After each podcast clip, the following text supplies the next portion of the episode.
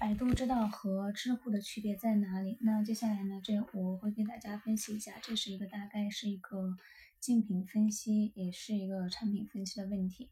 那像遇到这样的问题呢，我们首先会采取一个从嗯用户体验五要素来对这个这两个产品进行一个嗯对比。那首先呢，我们先从它的一个战略层来分析。战略层呢，首先它的一个用两个产品的用户定位不一样。对于百度知道来说呢，它这个用户群体是比较大众化的，而知乎的这个用户群体呢，则偏向于一些高端的精英的一些阶层。那第二个呢，就是他们的一个战略驱动方式不同。百度知道它是百度的产品，所以大家知道百度最大的、最好的一个产品就是百度搜索，所以它可以和百度搜索形成一个信息闭环。也就是说，百度知道里面用户产生的一些答案，答案的回馈可以反馈到百度搜索，然后从百度搜索这里搜索可以搜索到这个百度知道的答案。那它这样就是很好的带动了一个 UGC 这样一个模式的产生。那知乎呢？它的一个驱动方式是采用了一种，嗯，就是说，知乎它是通过挖掘用户的一个用户，产生一些贡献比较高的质量知，比嗯一些嗯知识的质量比较高的和一些内容比较高质量的一些嗯需求之后，才会发掘出这些用户用户。它的一个产品模式主要呢是跟 Quora 这样的一个。嗯，规划来设计他们自己的一个产品。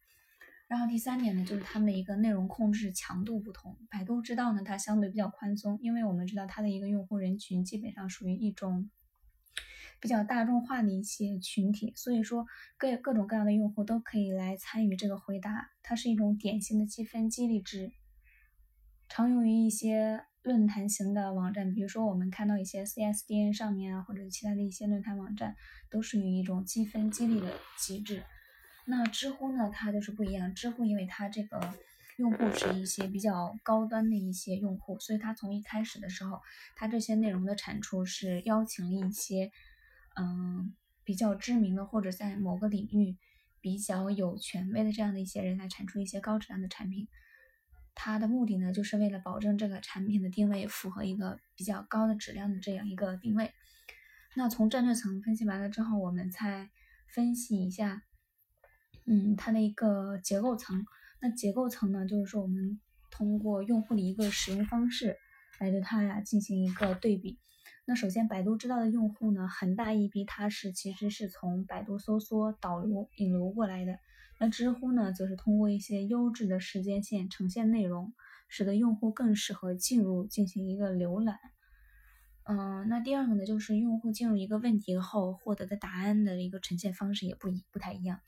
百度知道它主要呈呈现的主要是一个，嗯，呈现有一个唯一性，就是说，嗯，你提出一个问题之后，它一般都会有一个提问者采纳的一个唯一的答案。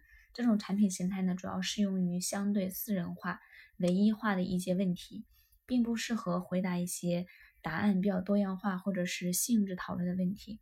那知乎呢，就刚好跟它不太一样。知乎更多的呈现的方式是多样化的产品、多样化的答案，答案的排序了排序的结果呢，主要是采用了一个赞同、反对、感谢，还有其他的一系列的一个方式。这样的产品形态更适合进行一些。嗯，热烈的讨论或者是发散的观点交流。那第三个呢，我们可以从它的一个表现层来进行一个对比。百度知道，我们都知道它属于一个它的界面偏向于绿色的。那我们也知道，在色彩里面，绿色它属于一种比较活泼、比较新鲜的一种。嗯，一种感觉。那知乎呢？它采用的是一种蓝色色调。我觉得它这个跟它的一个用户定位、用户群体有关系，就是因为它里面的用户群体属于一些高质量的产出者，或者是高质量的交流者。